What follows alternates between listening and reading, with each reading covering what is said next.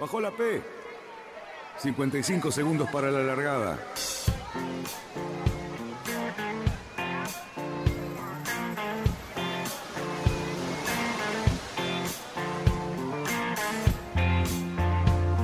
Así comienza Radionautas. Toda la información de la náutica. Este especial está auspiciado por Conte Design para su Mini Transat 650. Buenos días. Otro especial de Radionautas. Bien técnico esta vuelta y sobre la Vendée. Así que bienvenidos y Fabián, ¿estás por ahí? Estoy por acá, estoy por acá, para hablar un rato de, cosas lindas. Bien, eh, sí, estamos con, poco sueño encima y, como es, siguiendo la, la Vendée en el tracking eh, todo el tiempo, viendo a ver cómo está cambiando la cosa. Nos vimos una largada para nosotros atípica, pero pero muy interesante técnicamente, digamos, la visión técnica muy interesante. Eh, así que bueno, hoy lo que nos vamos a, explayar es en las diferencias que estamos viendo entre los con y sin foil, y dentro de los con foil es justamente eso, los diferentes tipos de foil que habíamos comentado algo en el programa especial de, de la evolución de los IMOCA, pero ahora ya tenemos un poco más de datos, así que Fabián, todo tuyo. Todo mío. Bueno, bueno, estuvo, la verdad estuvo interesante la largada. Lástima que a mí no me gustó tanto la, filmación, se podría haber visto un poquito mejor o quizás un poquito más largo, pero estuvo bueno, fue un grupo donde se pudieron, ya se empiezan a apreciar algunas cosas de los barcos, eh, y creo que, para empezar ya a hablar directamente de los foils o, cosas importantes que, el foil, que, que, el foil puede generar es yo creo que una de las, de las cuestiones más difíciles o una de las cuestiones principales que tanto diseñadores como equipos tuvieron que, decidir a la hora de, plantear el barco con el cual iban a alargar es la elección del foil. Yo creo que deben haber hecho un montón de modelos para ver cuál es el foil que a ellos les convenía en, toda la previsión que tenían para la vuelta. Eh, porque nosotros tenemos, a ver, el, foil lo, que hace es obviamente sacar el barco del agua, disminuir, el arrastre y con eso permitirle al barco andar más rápido. Pero dentro de eso tenemos dos tipos de, de, decisiones, importantes a tomar. Una cuál es, es decidir si vamos a hacer un foil que levante el barco o saque el barco del agua con menos viento y menor velocidad al avance del barco, o vamos a prevalecer un foil que le cueste un poco más levantar el barco, o sea, genere menos sustentación a baja velocidad, no logre levantar el barco, pero que a las altas velocidades, cuando el viento es alto, eh, el viento es fuerte, tengamos un foil que genere menos arrastre y nos permite ir más rápido. Entonces, yo creo que esos son dos, los dos puntos que, que creo que se vieron bastante bien en la largada. O sea, tuvimos barcos como por ejemplo el Corum, que fue el primero que levantó, el primero que logró salir un poquitito del agua y enseguida se disparó hacia adelante, lo mismo que el Charal.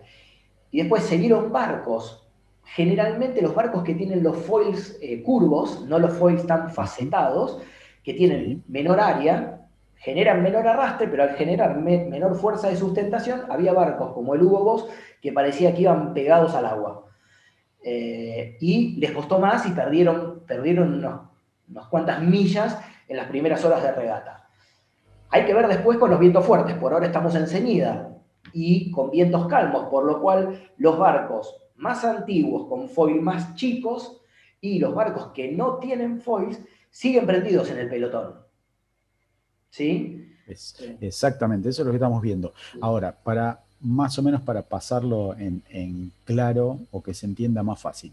Si tengo un foil, digamos, con mucha superficie, bastante ancho, ¿sí? eso me genera fuerza suficiente con poco viento para que mi barco levante. Ahora, estoy arrastrando toda esa superficie para, eh, o sea, de rozamiento con el agua. Ahora, si yo tengo un foil más angosto o una superficie menor, digamos, necesito más fuerza para que eh, más potencia de viento, llamémoslo así, para que el barco levante, ¿no? Esos serían más o menos los, los esquemas. Claro, vos tenés, e, esto es igual que un ala de un avión. Cuando el avión está despegando, eh, saca los flaps y los slats en la parte del borde de ataque, y ¿qué hace? Estira la superficie, la superficie del ala y genera más sustentación. Pero esa sustentación, que en el caso nuestro es, es la fuerza vertical que haría levantar el barco, no es gratis a, ese aumento de la sustentación también hay un aumento de arrastre, que puede ser que es por rozamiento, por un perfil alar o, o, un ángulo de ataque que genera más arrastre pero más sustentación. Entonces, en el caso de, de, las bajas velocidades, el barco puede despegar más rápido. Con una ecuación positiva, o sea, el arrastre, el mayor arrastre que genera el foil es menor al arrastre que genera todo el rozamiento del barco y la generación de olas del barco. Claro. Pero ¿qué pasa? Cuando la velocidad del barco aumente porque el viento aumenta, el foil más chico que genera menor, menor sustentación, va a tener la velocidad suficiente para generar la, sustentación necesaria para sacar el barco del agua. O sea, hablando mal y pronto, va a estar generando las 9 toneladas con, este, con mayor velocidad y menor superficie mojada o menor arrastre. Entonces el barco va a tener un potencial mayor de alcanzar mayores velocidades. Eso es un poco la... Y que se puede hacer en zonas de poco viento, ¿no? Fabián, y esto, digamos, entre los de última generación con los de generación de foil anteriores. Mm. Eh, ¿Cuál es la combinación que tenemos ahí? Porque los de última generación parecerían tener eh, unos foil bastante más grandes, ¿sí? o, más largos, llamémoslo así, para no decir más grande, porque ya también juega ahora el tema este que hablamos del ancho de la superficie y del dibujo, ¿no? Pero, digamos, los, anteriores parecen tener foil más pequeños, como, como apenas unas aletas, digamos. Eh, pero, digamos, en la parte donde haya mucho viento, capaz que esos son una ventaja y no una desventaja, como estamos viendo ahora. Yo creo que, el, a ver, es una impresión mía, eh, creo que los barcos anteriores tienen, tienen los foils más chicos por una cuestión estructural. Yo creo que en, su, gran mayoría los barcos, eh, hay barcos hoy día que son varias generaciones anteriores y, le, han puesto foil. Me parece que tienen un, tema estructural en el cual no le, no le pueden cargar las nueve toneladas del barco en el foil.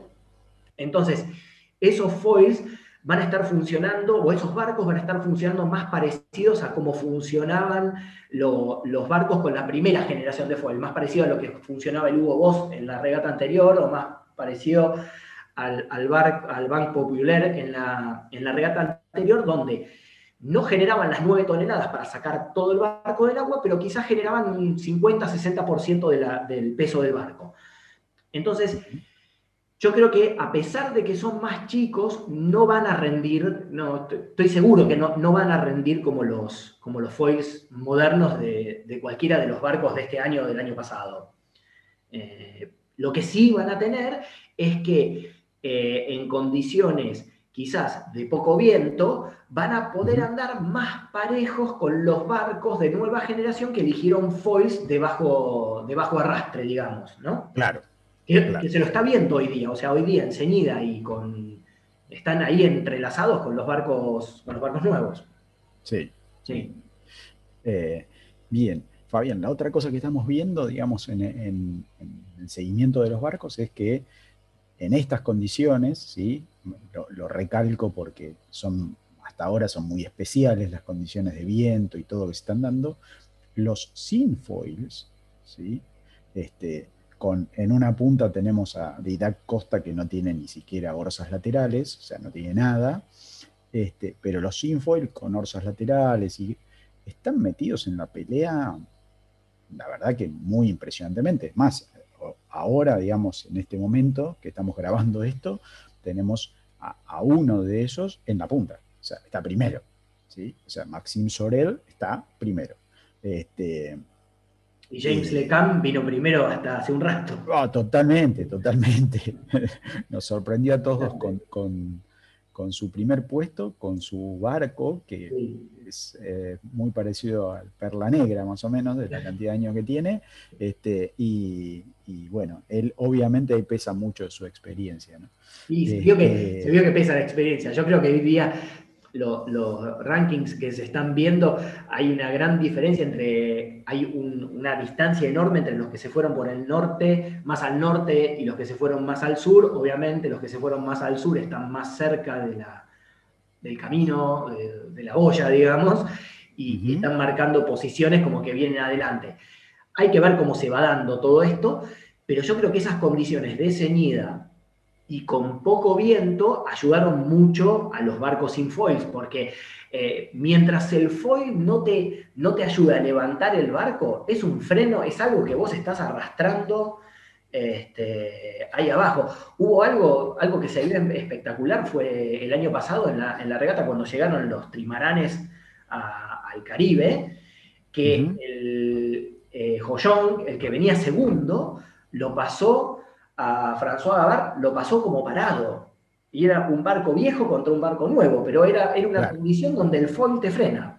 Eh, sí, sí, obviamente sí, totalmente. Sí, estamos apenas en, no sé, en nada por ciento, en, un porcentaje muy, muy bajo del recorrido. Pero bueno, nada, la ansiedad que nos, que nos mata este, nos hace ya tratar de ver al, vencedor desde, con, estas, con estos pocos datos. ¿no? Sí. Este, eh, bien, ah, dentro de los, de los barcos con foil más modernos, o sea, los del 2019-2020, que son estos seis que nosotros llamamos los favoritos, pero que podrían no serlo, este, eh, yo sé que tenés menos, menos datos como para poder hacer una elucubración ahora, pero pero ¿qué, viste, digamos, desde la largada hasta ahora, qué viste entre estos seis que está pasando, digamos? Mira, vi algo, me encantó cómo navegaba el barco de Juan K. me pareció, las imágenes que se vieron en la largada, fue, era el barco que estaba más estable, el barco que navegaba más, más quieto, los otros venían como a los altos un poco, mismo el charal, que, lo, siempre se lo ve muy, muy despegado del agua, también venía como, como inestable en, en, cuanto a altura, en cuanto a ángulo de asiento. Eh, yo lo vi al, al, al lo vi navegar muy bien. Lástima que la largada duró poco y hubo muchos de estos barcos nuevos que largaron entreverados con los barcos más viejos. O sea, fue impresionante ver, no sé, al, al L'Occitane que estaba entreverado con todos barcos sin foil metidos sin poder pasarlo. Le, creo le pasó lo mismo al Paprec. Este, creo que también estuvo, hubo varios barcos que estuvieron, de los nuevos que estuvieron frenados.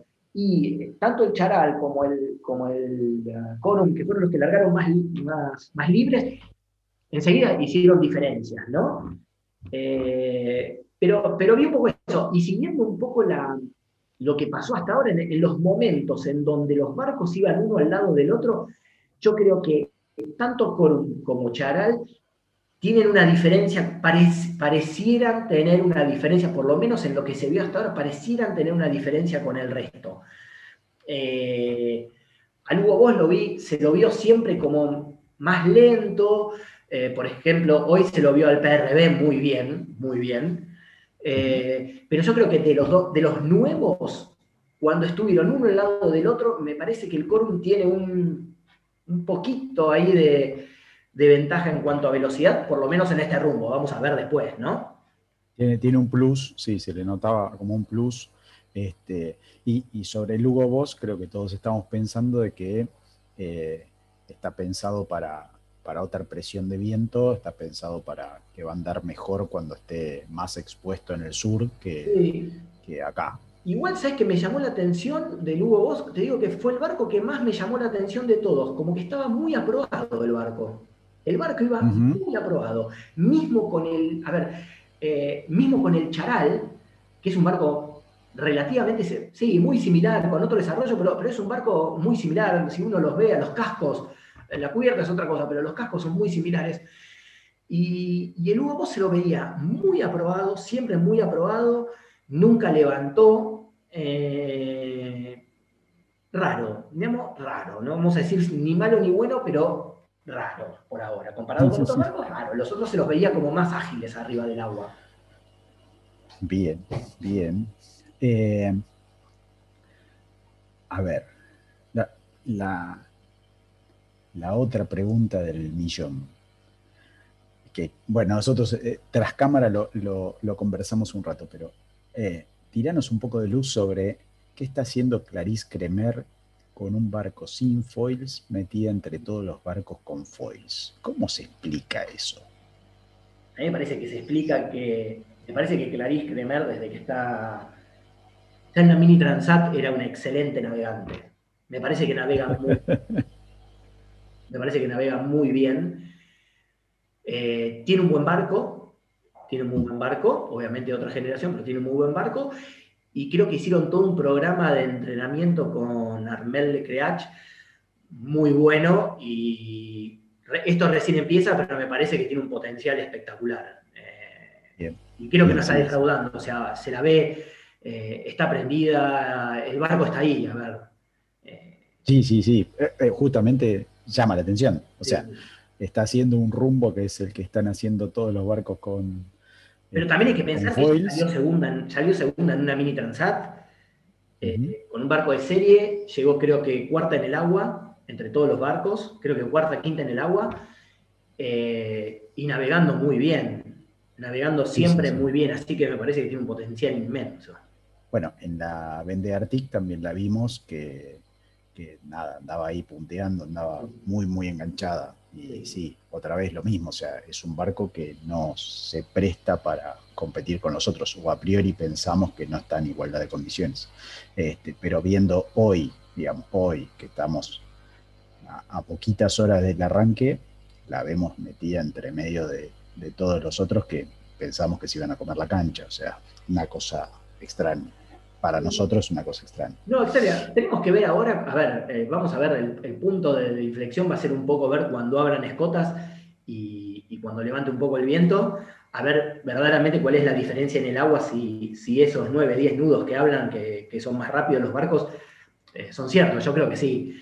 Este, pero ahora van a empezar a jugar las tácticas. A ver, también se, hay dos, como lo hablábamos recién, eh, eligieron dos caminos totalmente diferentes. Vamos a ver en dónde convergen esos caminos si, intentan todos pasar por el mismo lado de las doldrums o no y ver a ver si qué es lo que pasó. Este, pero bueno, eso va a ser un poco de lo divertido de la regata, a ver, a ver hacer estrategias y todo eso.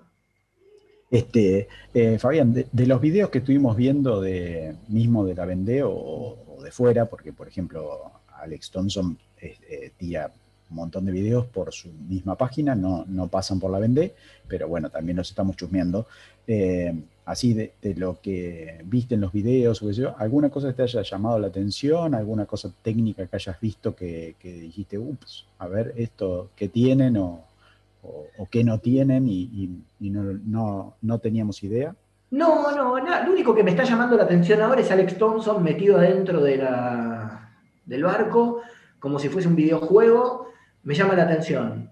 Eh, no, no le encuentro todavía cuándo va a ser beneficioso eso, cuándo llevar un barco a través, eh, a través de cámaras puede llegar a ser beneficioso. Si, si en, los mares del sur, donde el frío y el agua y todo es terrible, vos podés sacar un plus por estar metido ahí adentro, creo que quedándote sordo, porque es impresionante el ruido que hay. Eh, pero lo que más me está llamando la atención es eso, es ver a los otros skippers que van muy cubiertos, muy protegidos, pero afuera, en la parte exterior del barco, viendo las velas, viendo todos los movimientos del barco, a uno que está encerrado adentro de un barco viéndolo por cámaras. Eh, te diría que es lo que más me llama la atención hoy día y que no, no, lo, logro imaginar cómo, cómo va a ser esto, en, cómo sería estar en una regata en, en esas condiciones. ¿no? Sí. Eh, a mí otra cosita que me llamó la atención, pero capaz que, eh, nada, es mi inexperiencia, es la cantidad de, métricas que, llevan de el mismo Alex, ¿no? O sea, están en tiempo real le están midiendo montones de cosas y le están monitoreando montones de cosas de, descanso, comida, eh, latido del corazón, presión, montones de cosas y, y nada, por ahí a los otros también le hacen lo mismo y uno no, no lo tiene el dato, pero Mm. digamos, esto que lo hagan público y que lo estén exponiendo todo el tiempo, la verdad que me llamó mucho la atención. Pero bueno, nada, es, es un Sí, sí, Gatillo. Eh, sí, yo creo que nosotros no, no sé si es tanto. Me parece que Alex en esta, en esta regata se, se lleva el premio de toda la tecnología y de todo, a ver, el marketing, etcétera, etcétera. Saben, yo qué sé. Pero bueno, vamos a ver a ver cómo rinde. A ver, yo creo que Claro. se merece, se merece punto, pu- puntear en la regata. La verdad, ya corrió varias. Estuvo muy bien. Yo la única contra que, le- que no le puedo, no puedo entender todavía bien, quizás me equivoque, es eso de navegar adentro. No sé si, si eso lo está perjudicando. Ahora, eh, tanta tecnología, tanta cámara, tanta cosa, en- y la gente que va afuera, no te diría sintiendo el viento en la cara porque van metidos adentro, pero, pero que tienen más contacto con el barco, me parece a mí. Bien, bien. Bueno, en, en nuestra próxima, en nuestro próximo informe de la semana que viene estaremos viendo a ver si, si eso dio ventaja o no dio ventaja. Este, y sí, pareciera como que por ahí su experiencia anterior no tiene nada que ver con esta, ¿no? O sea, está, está peleando con una, con por ahí una cosa que le juega en contra, por lo menos al principio. Sí, lo que sí esperemos en el próximo informe, no tener que hablar de rotura, de algo, roturas estructurales después del frente que va a pasar hoy a la noche. Esperemos que sea, Claro. que sigan siendo reportes de performance y no reportes de, De cosas que se van rompiendo. de cosas que Sí, se van sí. rompiendo y análisis de cosas que se van rompiendo. O- Ojalá, ojalá. Esperemos que todos los, los 32 que están, porque ya uno lo tenemos en puerto, este, pero bueno, pensamos que mañana va a estar largando, retrasado, pero largando. Eh, esperemos que sigan y, y den todos la vuelta. ¿no? Sí, ojalá. Este, bien, Fabián, me parece que nuestro, para nuestro primer informe en regata estamos bárbaro y nada, atentos a todos los detalles y capaz que hagamos algún informe más cortito este, para, para ir metiendo más fichitas eh, de las cosas que van pasando. No sé, lo podemos ir charlando para ver qué hacemos. Dale, espectacular. Bien. Bueno, te agradezco, Fabián, y nada, seguimos la regata al pie de la letra. Dale, un abrazo. Dale, gracias.